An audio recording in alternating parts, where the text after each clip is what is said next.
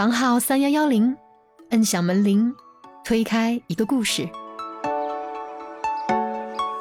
就给我们的厅领导打电话说让我把他给删掉，就是他完全没有任何的政治风险，嗯，但他们也害怕，这就是山东山山东体制内的一些对求稳的这种心态，能左右得了我的，顶多是一些亲情的束缚，父母，顶着父母，我我怎么能逃离他们呢？我没有办法逃离他们，所以我也没有必要逃离山东。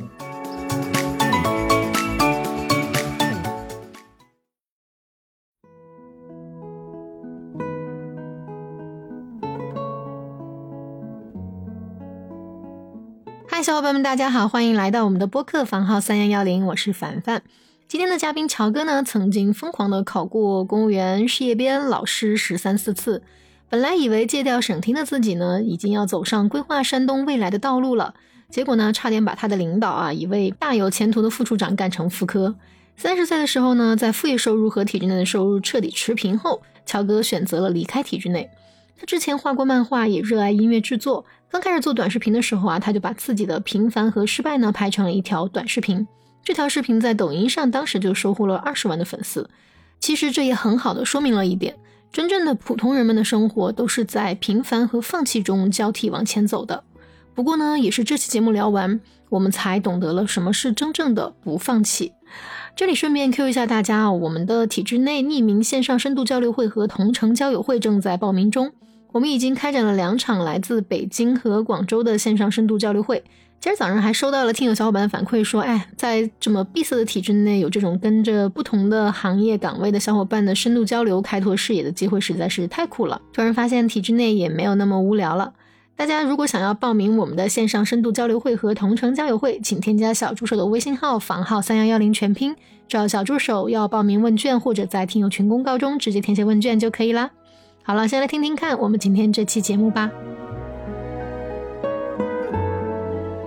好的，那先请我们的乔哥来给大家做一个自我介绍。嗯，我叫乔通，今年是我的本命年。我之前在机关里工作了五到六年的时间，后来三十岁那年，我开始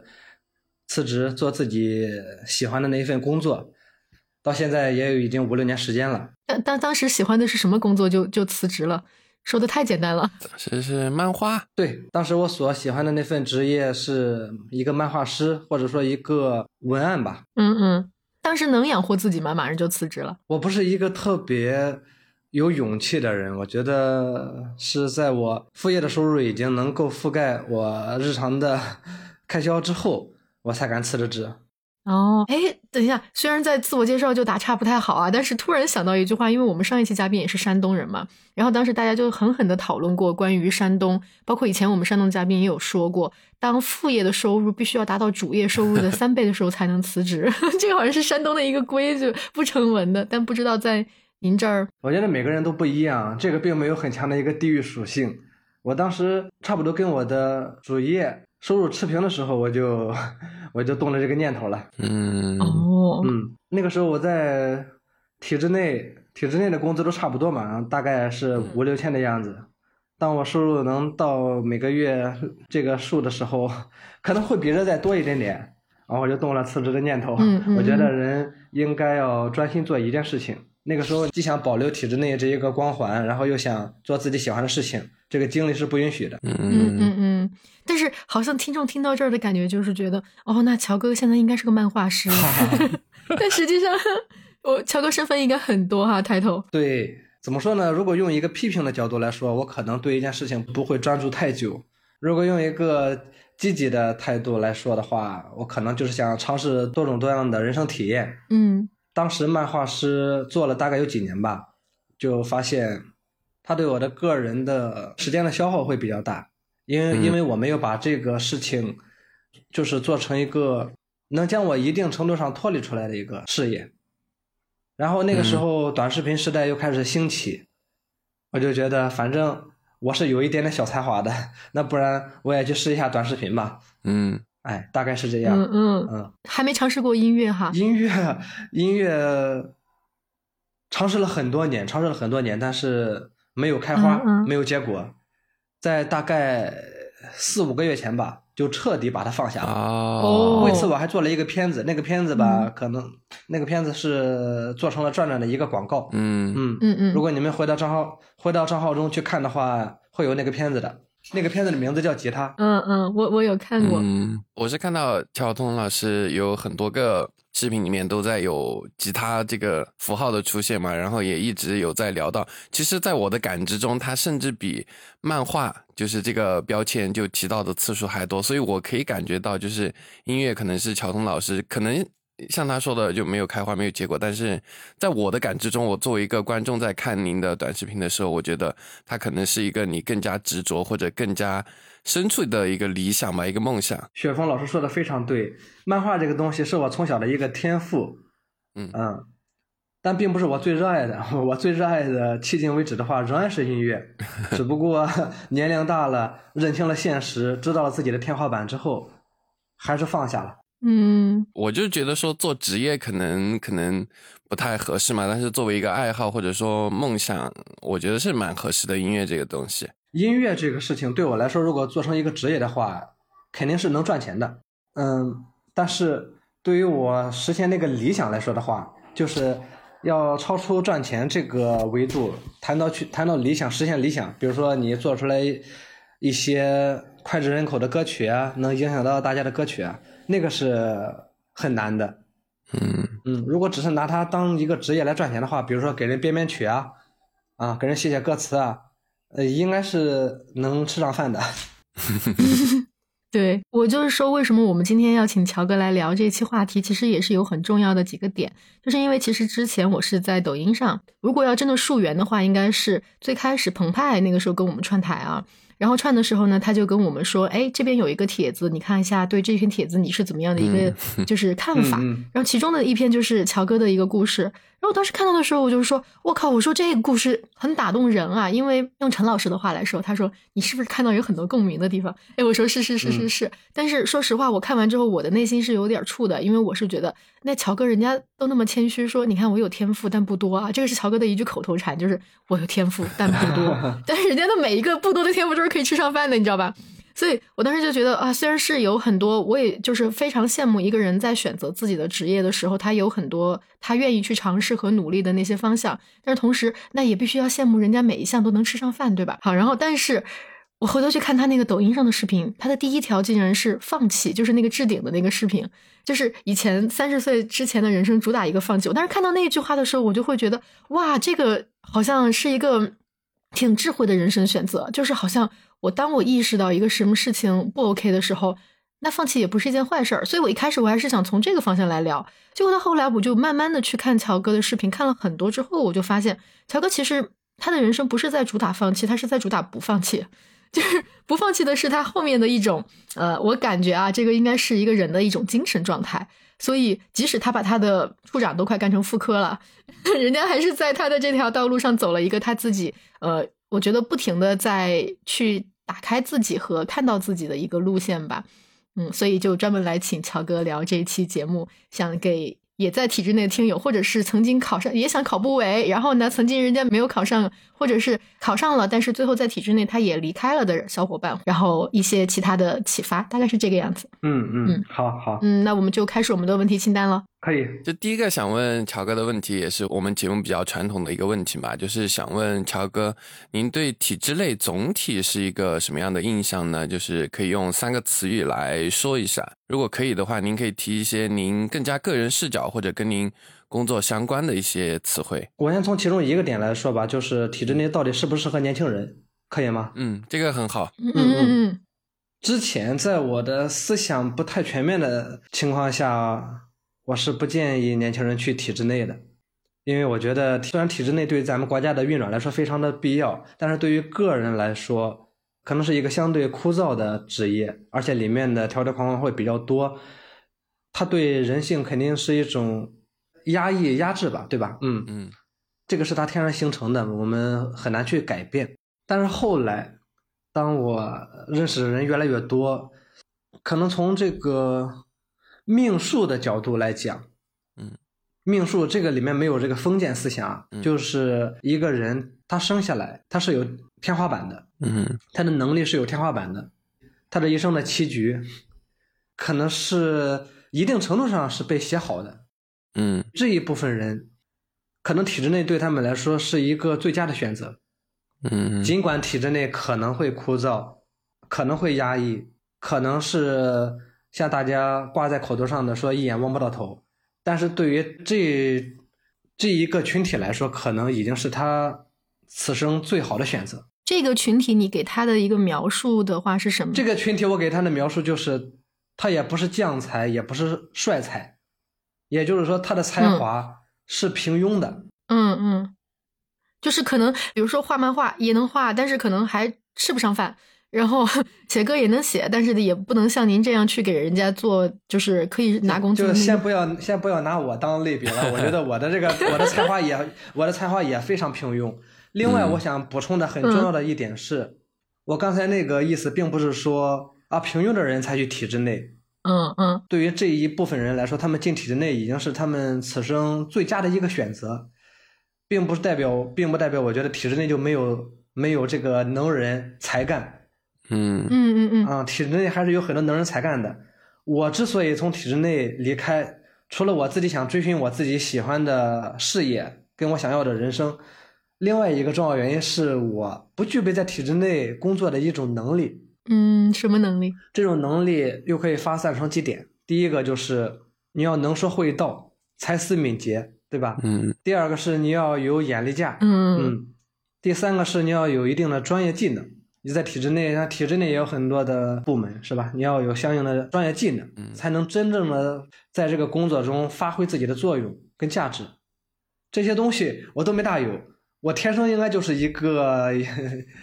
闲散诗人、闲散浪人，喜欢江湖卖艺。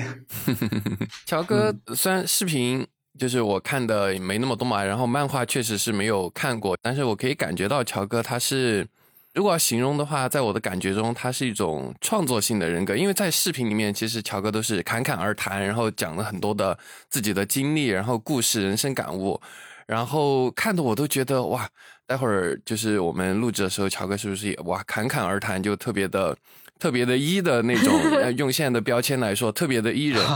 乔哥直接说我们的提提纲不要了，来听我说。对，就是上线开始录制之后，我发现他就是那种，就是我印象中的那种创作性的人才吧。就像强哥刚刚说的，可能他不太擅长，呃，体制内那一套为人处事啊、会来事儿啊、眼力劲儿啊，就就之类的这种，呃，体制内可能就很需要的东西。他就是一个，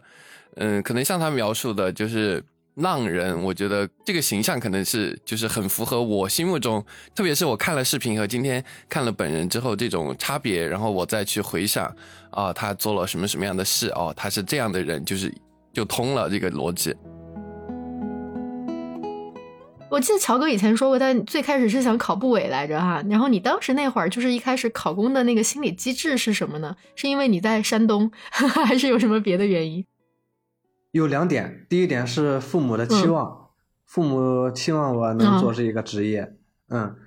第二点呢是一种社会荣誉感。哦，对于当时的我来说，我也没有其他的，我也我也不知道我以后可以去做漫画师，我可以去做一个影视工作者。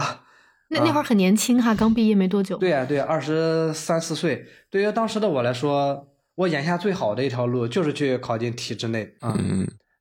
对于嗯体制内来说，像我这种人，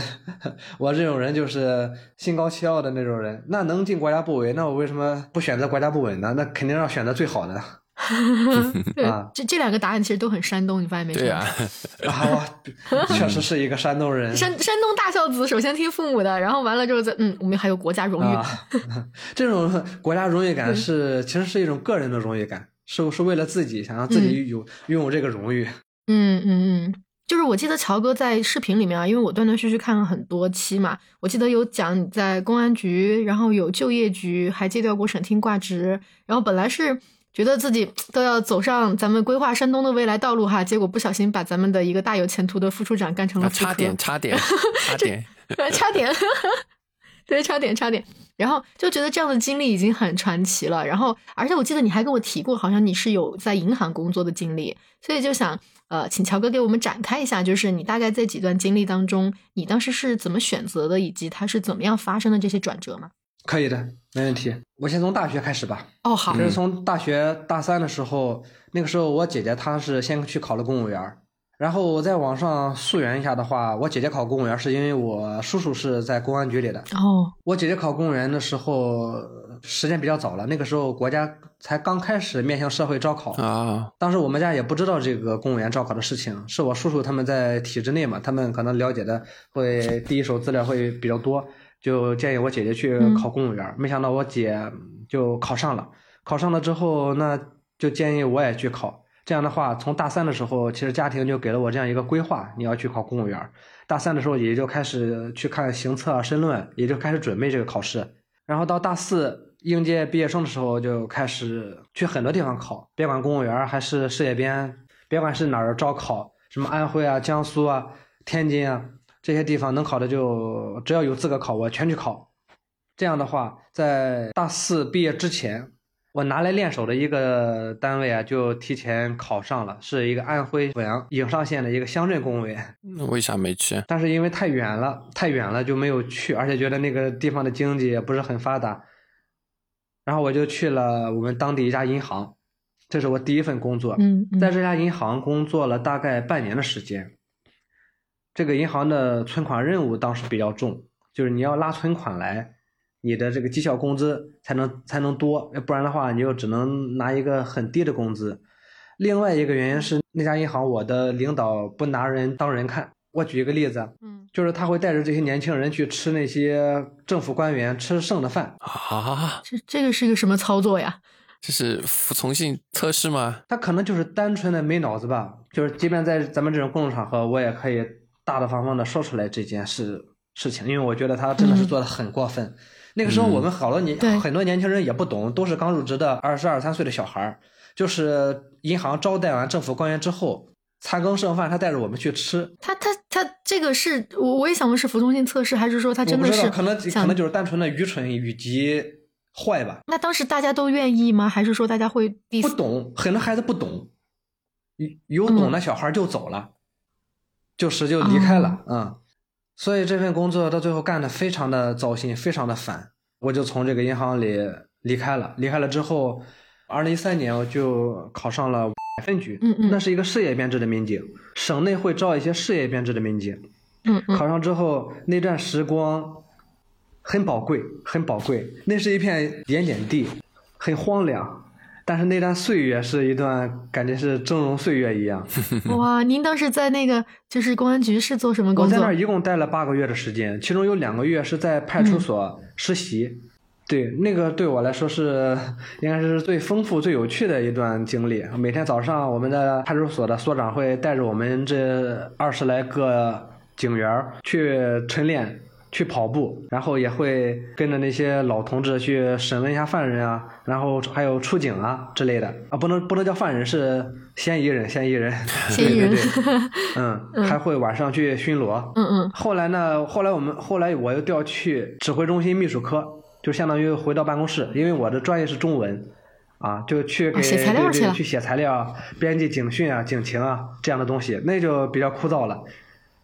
而且我们的局长是一个秘书出身的人，啊，要求高。对，又要求比较高。为什么从那个单位离开是离家比较远？那时候也想家，自己年龄也不大。另外一个原因是，秘书科的那个工作确实也稍显枯燥一些。也就是说不准那会儿如果一直都是在那个派出所工作，就留下了是吧不？会，我觉得无论我在、体制内，除非我觉得我进国务院，我可能会在那儿留，在在在那儿待着，或者是非常厉害的国家部委，我可能会在那儿待着。不然的话，不管这个路怎么走，我到最后还是会走到我现在的这个职业上来。哦，嗯，可能是不是有一种始终觉得在体制内的工作缺乏一点创造性？嗯，除非你到了很高的位置，不然的话没有说有多大的创造性。到了国务院，那也得等自己到了一定的层级才能，对吧？才能有一定的作用。嗯嗯。另嗯外一个公安局内的原因是，除了我自己不喜欢这份工作之外，另一方面的原因是我们那个当时的领导啊，把下面的同志搞得太劳顿了。是比较官僚主义应该。是非常官僚主义。他讲话就是一个一两个二三个，就是一个贯彻两个执行，嗯，三个查啊四个啥，一直到十，就他特别喜欢搞文字工作，然后还有一定的官僚主义的个性吧。下面的职员一定是要服从他的，要高度服从他的。他把下面的警员星期六、星期天基本上就不能休息了，然后每天晚上要值班巡逻，啊，要巡逻到十一点，就是搞得太过于劳顿。嗯，我觉得嗯这位领导是缺点零零后去给他整顿一下职场。零零后没有办法整顿体制内，其实啊，我有一点看到过，就是一些零零后的努力，呃，是有一是有一定作用，其实是是有一定作用的，有一定作用，但不多。对对对，但不多。嗯嗯我觉得为了工作去兢兢业业的工作没有问题，但是不能拿人不当人看，要尊重每一个劳动者。他即便体制内的人，他也是一个劳动者，他也有家庭，家里有老婆孩子。如果一味的侵占个人的时间到工作上，而且尤尤其是又是一些意义不大的工作的话，那这对于生命就是一种荼毒。嗯嗯嗯，所以我觉得这个就挺可悲的吧，也挺可气的。我就从那个地方就离开了。哦，离开了之后，我想着回家去做生意，但是嗯一是家里的阻力也比较大，二是我们家也没有什么大生意可以做。我呢，在做生意这方面的天资又比较平庸。后来又等来了一次体制内考试的机会，是在家附近的，然后我又考到了我们家附近县城的一个人社局，在那边工作了一年半的时间，那段时间还是挺快乐的。办公室里的两个姐姐对我都很好。这嗯、我们那个小局是属于人社系统的一个二级局，就业服务局，在那里面就岁月静好的那种感觉。适合养老。啊，岁月静好，适合养老，也没有说工作特别特别累，就在那儿工作了一年半之后，天降噩耗，啊抓壮丁，嗯单位抓壮丁要去省里帮忙。啊啊，这个噩耗是可以噩，这个噩这个噩耗可以给它加引号啊，可以给它加引号。嗯啊啊啊嗯嗯我觉得是挺好的，是挺好的。因为我当时没有结婚，没有生孩子，没有家庭，然后年龄相对来说也比较小，就把我派到省厅去帮忙啊，然后我就开开心心的带着憧憬去了。那个时候多少岁啊？那时候二十八岁，哦，那是刚好就是被抓壮丁的年纪。，二十八岁的壮丁嗯嗯嗯我就过去了。过去之后也很快乐，就是体制内的工作，呃，现在回想回想，也不全是糟心的地方，也有很多也有很多的快乐。后来呢，我是二零一六年三月去的，去了之后，那个省一级的行政单位啊，可能就没有那么的忙，也可能就是我这个工作，嗯嗯没有那么的忙。每天下午四点五十就下班了，五点我就到了出租屋，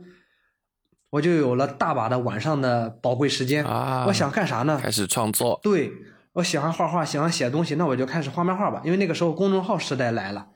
公众号时代都已经四年了。公众号是二零一二年开始有的这个平台，到了二零一六年，这个平台就迎来了一个条漫时代，我就开始画漫画。没想到一篇关于体制内生存现状的漫画就突然间爆了，嗯，当时二十四小时的阅读量是二是两百万，那个时候是非常厉害的。哇但是被相关单位勒令删除了。那那钱还在吗？钱就是粉丝还在，那还不错。钱的话，当时有个打赏的钱，呃，也保住了，但是也少收入了一些，因为那个文章如果能多跑几天的话，它就不是二二百万的阅读量了，它可能就是就是好几千万爆款，千万千万，对，哇，那但是当时被相关单位他要求的原因是什么呀？是因为你画了什么不该画的？就是已经因为当时这篇文章跑的太火了，就嗯。上升到舆情的那种舆情控制是吧？对他们的舆情处就发现这个事情了，就给我们的厅领导打电话说让我把它给删掉，就是他完全没有任何的政治风险，嗯，但他们也害怕，这就是山东 山，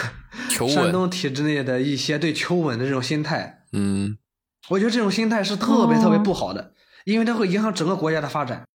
嗯，大家如果嗯都在求稳的话，嗯这是一件非常恐怖的事情。你你说对了，我真的觉得就是当其实没有任何政治风险，但是大家求稳的时候，就是像钱老师说的，你做任何一件事情，你都是在就是我们以前有一位教授的嘉宾嘛，他就说你做任何一件事情，你都是在避坑，你都是在退缩，在畏缩，那么你是永远不可能有任何的创造性和你真正去绽放的那种人生的。我觉得这句话不管是对个人还是对一个社会体系吧都有用。对对对，是的。嗯，因为当时您是在职，所以说就是呃有挣扎吗？这个过程，就比如说那边联系过来说需要删除，非常挣扎，非常挣扎。我不愿意删，我好不容易有了第一个爆款，对呀，让我让我删掉。如果说那里面我犯了错误的话，那我肯定是要删掉的。但是我又没有犯什么错误，我只是戏谑的描绘了一下体制内的生存现状。那为什么就要让我删掉呢？嗯，我记得我好像看到过几张漫画，就是呃，您当时画的是，比如说呃，窗口的那个同志被要求写好评，好，然后其实这个就是一个大家都觉得，哎，你能不能给写个好评啊？哭着说，我觉得这个是个很正常的话，但是他们就会觉得这种也是在讽刺体制内，对吗？就是害怕。就是一种担心吧，就是可能本身还没出问题，但是因为这个，比如说二十四小时两百万，他们担心，比如说第二天四百万，呃，第二天五百万，第三天就一千万，然后有可能会有人的过度解读啊，然后就过来了，就是后面的他们可能就控制不住了。哦，包括包括可能还包括评论区，比如说评论区就会有一些人说啊，你看我的工作就是这样，然后疯狂吐槽或者怎么样。我说严重一点，太怕了，什么都怕。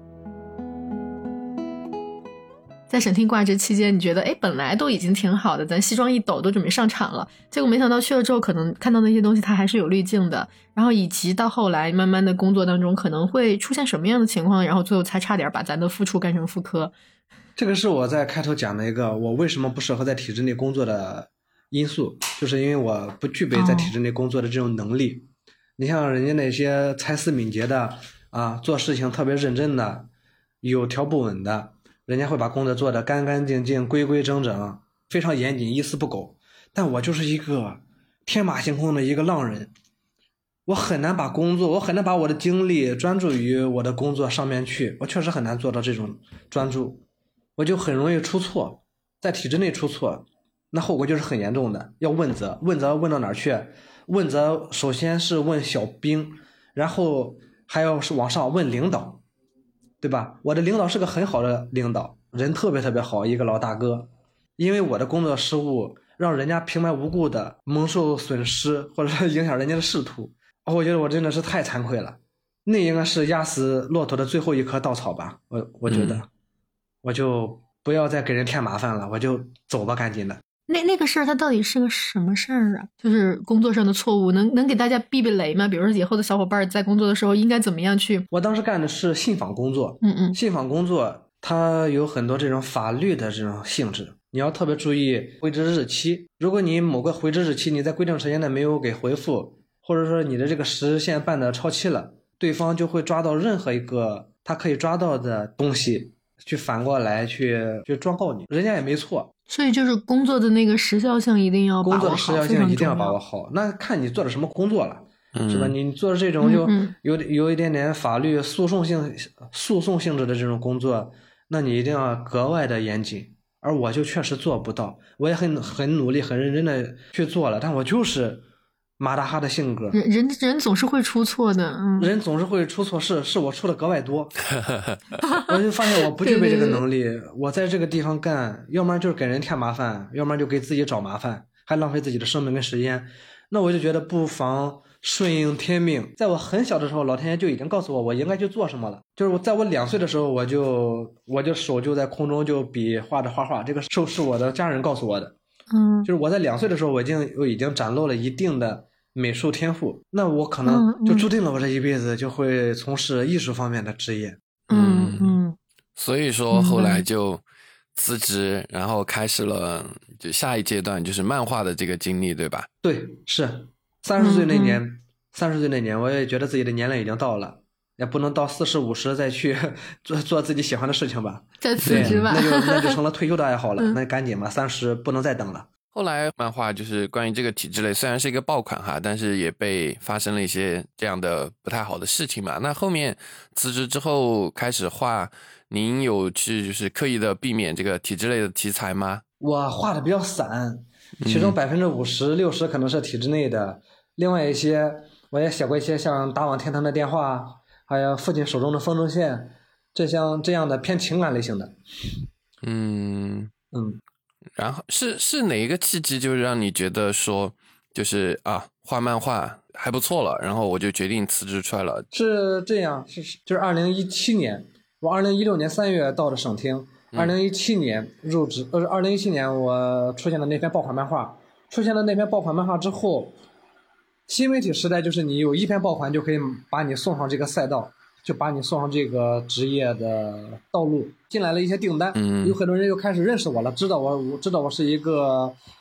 还算是比较会创作的一个人。那个时候就开始慢慢有了订单，有了收入，到最后就算是做的越来越好吧。嗯，然后就开始考虑辞职啦。就是多方面的原因吧，一个一 多方面的原因啊，嗯，在体制内工作了五到六年的时间，该体验的也都体验了，然后这里面的是非啊、利弊啊，也都考量清楚了，再加上这个副业已经有收入，足可以养活自己了，就索性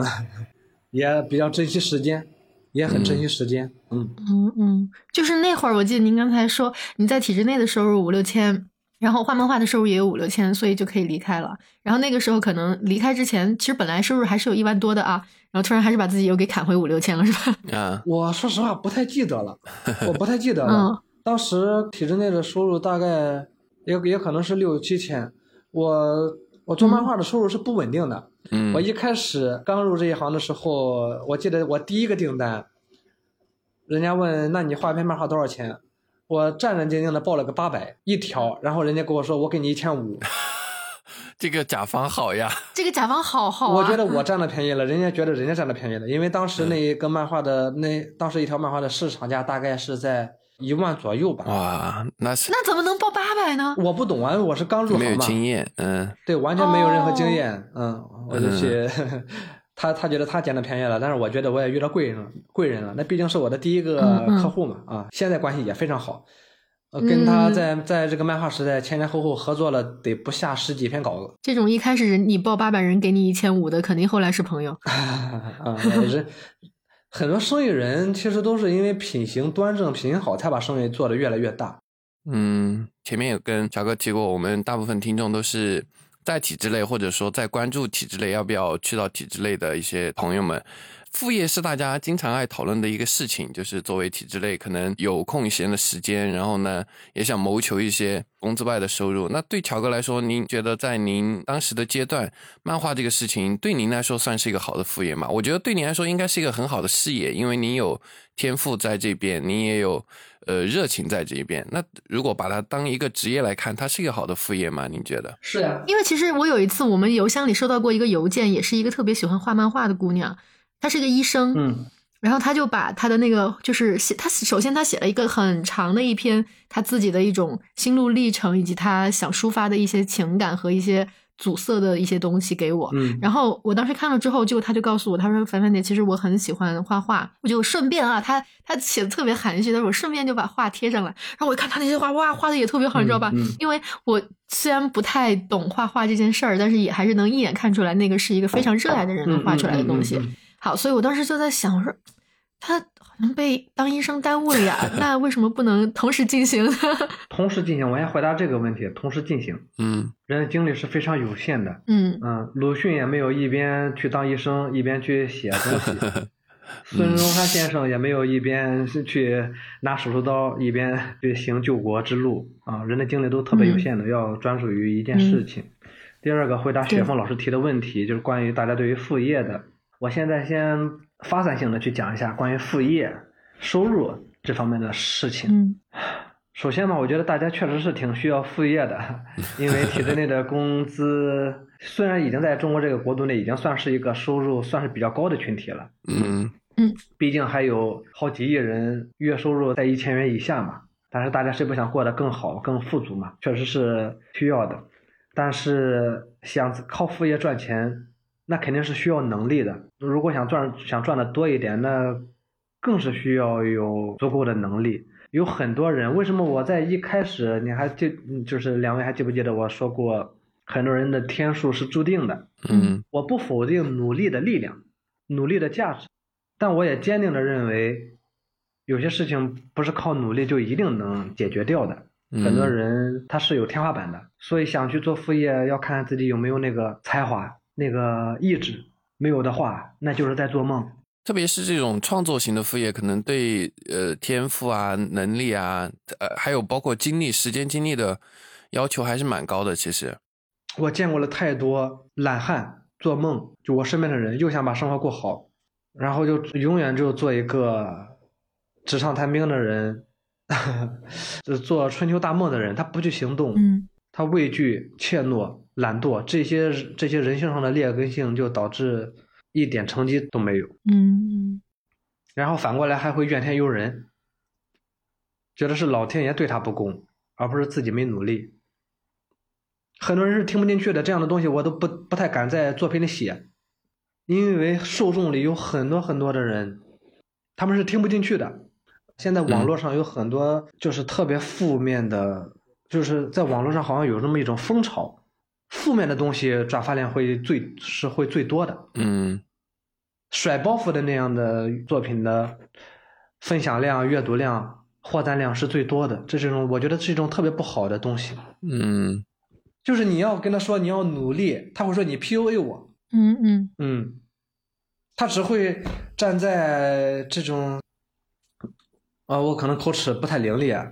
大概的意思就是老天爷对我不公，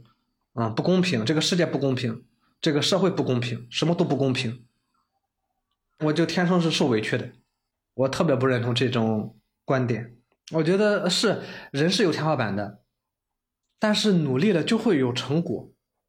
没有大可以可以有小，总会能改变自己的生活。嗯。嗯就您说到这儿的时候，我刚才想说的就是，您之前做了个一个视频，是您家那个姐姐开烧烤店那个。嗯嗯，开烧烤店那个、啊，嗯对对对，是，对对对，我就我就我很被他那个故事所感动。说实话啊，因为您刚才说到的时候，我一下就想到他了。然后我是我是觉得任何一个人吧，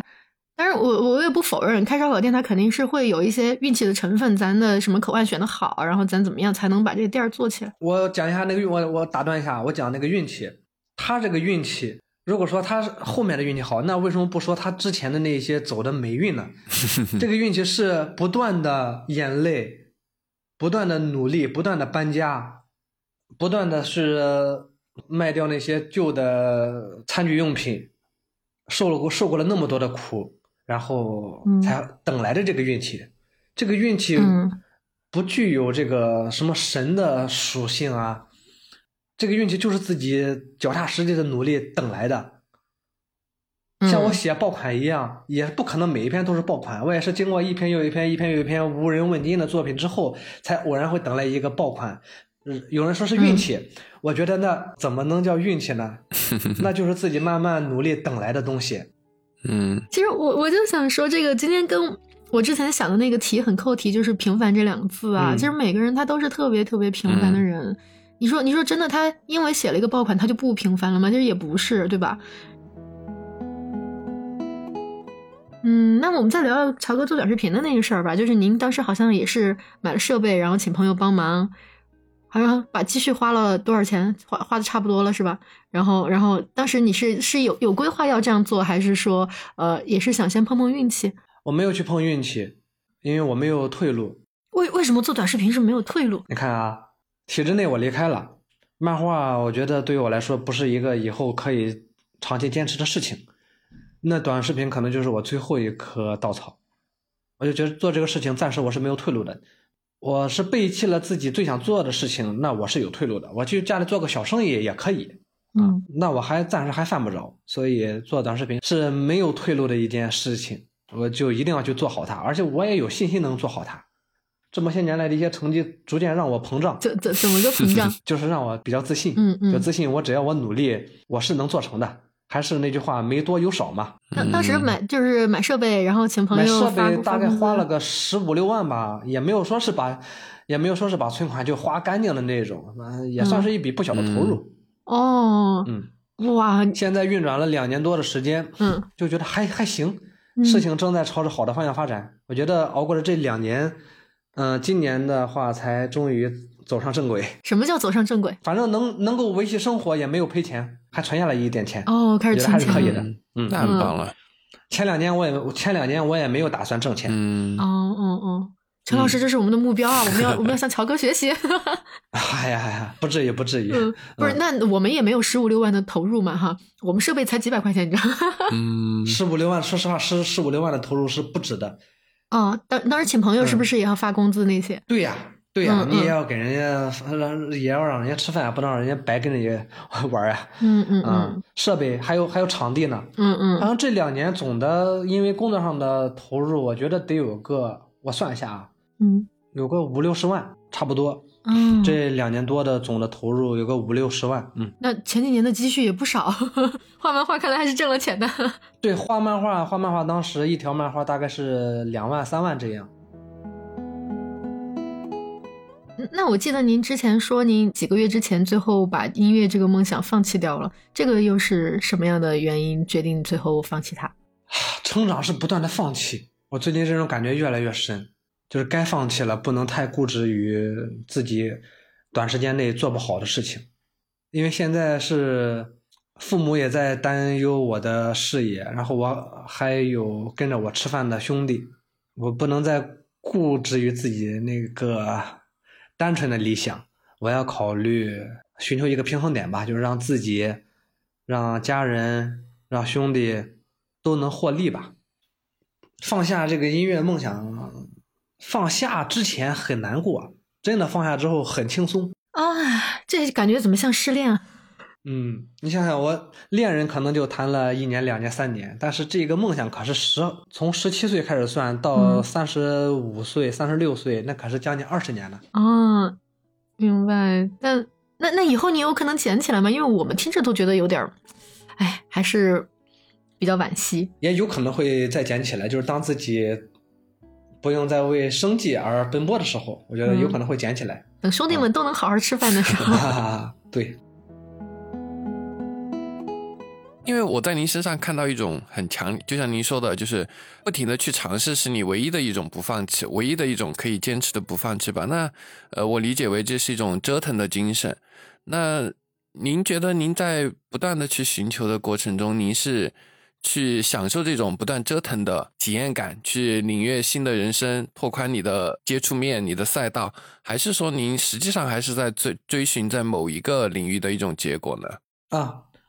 现在吧是一种涛声依旧的状态。就现在呢，虽然我年龄也比较大了，但是我还没有找到令我感到最舒服的一种生活方式或者一种事业的方向。如果我找到了之后，那我就会扎进去，在这个领域里去深耕。嗯我觉得人生苦短，我也不会用大部分的时间都用在折腾，就折腾在路上。尝试与折腾这个东西，它是一个工具，它是一个途径，啊而不是一个要追求的结果。嗯就很少有人会喜欢折腾本身吧，除非他是有点精神病。嗯，我是更喜欢结果，嗯，更喜欢早点沉静下来，去享受享受生活。嗯，那你最终追求的这个目标可以描述一下？可以，可以，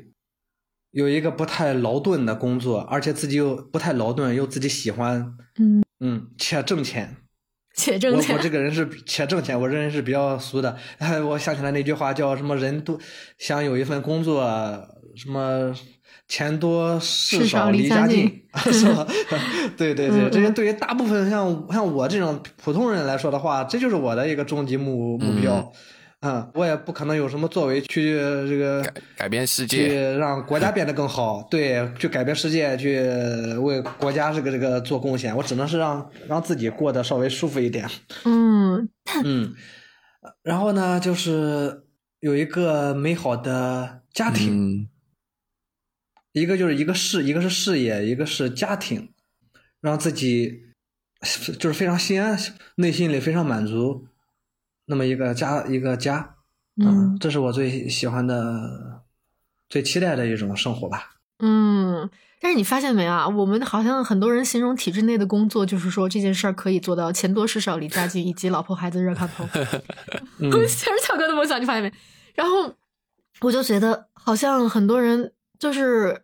也是把体制内当成是一种上岸，就是这样一个原因。但是可能我理解乔哥的这个描述中，他的钱多可能是需要钱更多，事儿少是需要事儿更少，然后离离家近可能就是在家也能工作，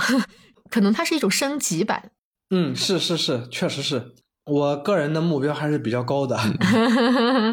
嗯，对，明白明白。我我是个就感觉自己是一个这辈子一定要站在舞台中的人，我不甘于只是默默无闻。这这也是我认为我这个人比较功利的一个原因。对，平凡是我的现状，不是我的目标。明白，明白。嗯嗯嗯，是有这样的一个追求的人生。嗯，我觉得人生就要就要精彩，不需要活很久，但是一定要精彩。哇，跟您好有跟您本人聊，其实还跟我看您视频的时候的感觉，其实是有一点点呃不一样的。我感觉就是您本人是一个，虽然嘴上还是跟视频里面呃类似，我就会谈放弃，会谈呃很多领域有天赋但不高，但是您本人我是感觉是有，就像您说的，就是是不甘于平凡的，是想要去有更多的。追求更大的成就的，但您视频里面传达出来的，就是可能用，比如说评论区某一些呃朋友的话来说啊，可能是某种程度的鸡汤，就可可能是更多的一些普世的东西，一些普世的价值观，一些呃宽慰大家的东西。但是您本人身上是有锐气在的，就跟您视频这一点是不太一样的。嗯，所以所以我觉得是不是因为播客可以更容易说真 话？毕竟聊得久。嗯啊，对，你说真话。我我想想我怎么回答这个问题，这个问题嗯突然间还真问住我了。还记不记得咱刚刚开始聊天的时候，我说过有好多人受众他是不喜欢，他是反鸡汤的，就是他认为那那就是鸡汤，那就是在 PUA 他。嗯嗯。当你受到的这种负面的评论比较多的时候，你不得不考虑受众的喜好。嗯，就是作品当中你一定会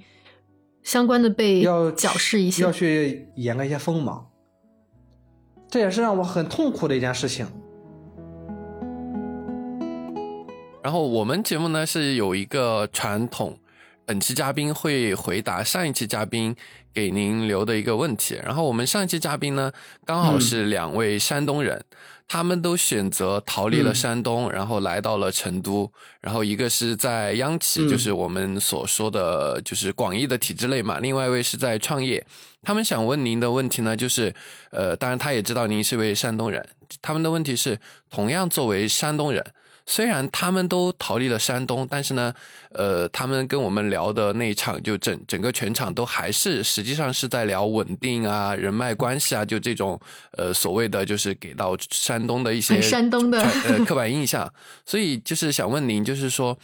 呃，您认同他们的观点吗？就您觉得，如果哈，我们假设就是追求稳定是山东人的一种骨子里的追求，或者说一种刻在血液里里面的一种追求，我认同他们的所谓的逃离，但我为什么没有逃离呢？是我觉得我可以，我不在乎别人怎么看，整个山东人怎么看我，他们又能怎又能左右得了我什么呢？能左右得了我的，顶多是一些亲情的束缚，父母。顶着父母，我我怎么能逃离他们呢？我没有办法逃离他们，所以我也没有必要逃离山东。我原来也想过去成都、去昆明、去大理，后来我觉得那个在那些地方我都不踏实，不踏实，不踏实就是我就是这样一种性格。我哦，我我我的这个职业还没有说还没有说全啊。嗯。我当时从从这个体制内离职了之后，我又去了两家单位。哦。因为当时觉得孤独。三十岁那年辞职之后，我去的第一家单位就是我我我自己待了一段时间，自己待了一段时间，我又去了山东电视台的农科频道，嗯，啊，在那儿待了半年多，待了半年多，因为他那个项目黄了，待在里面，嗯，因为我去了去了那儿本来就算是一种半自由的兼职状态，我给他们写写文啊之类的东西，啊，我我还保留我的副业，从那走了之后，又过了一段时间，我又去了北京。北京共啊去了去了北京共青团的新媒体啊，在那儿也是一种半也是一种半自由的状态，在北京那边待了一年半的时间，赶上疫情，当时抑郁了，很挺严重的，就每天就想就确实是想死掉那种，不是矫情的那种啊，就真的是不想活了。抑郁也真的确实是一种病，我现在就不抑郁了，我也抑郁过，我也抑郁过，嗯，举手。对对对。从北京逃离的时候，我真的是那那叫逃离北京。嗯，我从来没觉得我要逃离山东。嗯，我要逃离北京。我从北京逃离之后，我就回到了济南，我的大学所在地，我的三四年的工作所所在地，就是我在济南这边已经待了将近八年的时间。我对这片土地，我就已经有了家的那种认同感、归属感。嗯，我回来了。我回来之后，我的病就好了。我就很快乐。那段时间我刚从北京回来，那段时间我特别的 快乐。我就靠漫画呢，能赚点钱，然后我就整天往外跑着玩儿，啊，云南、呼伦贝尔这这些祖国的边境，我就去过了不少地方，很很快乐。嗯真正的逃离，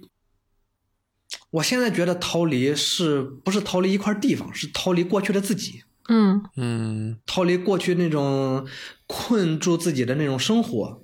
那种观念，是逃离这个东西，而不是什么地狱。这样的话，能算是能回答他们的那个问题了吗？对，我觉得可以了，可以的，我觉得是那可以的，那就进行下一个环节，就是给下一个嘉宾提问题，是吧？对对，我们节目传统就是要给下一期嘉宾留下一道题。嗯，问题，嗯，给我一分钟时间，我想想啊。嗯，或者您当下遇到的一些您正在思考的过程，你也可以问出来，嗯，然后他可能也可以您最近的新发现，，对他也可能可以提供一些视角。是的。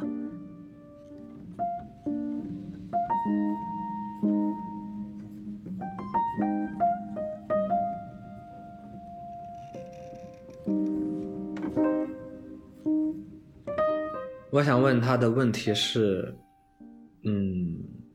如果这辈子遇不到自己满心欢喜的那个人的话，他会不会选择因为一些社会舆论或者说是家庭的束缚而选择去结婚？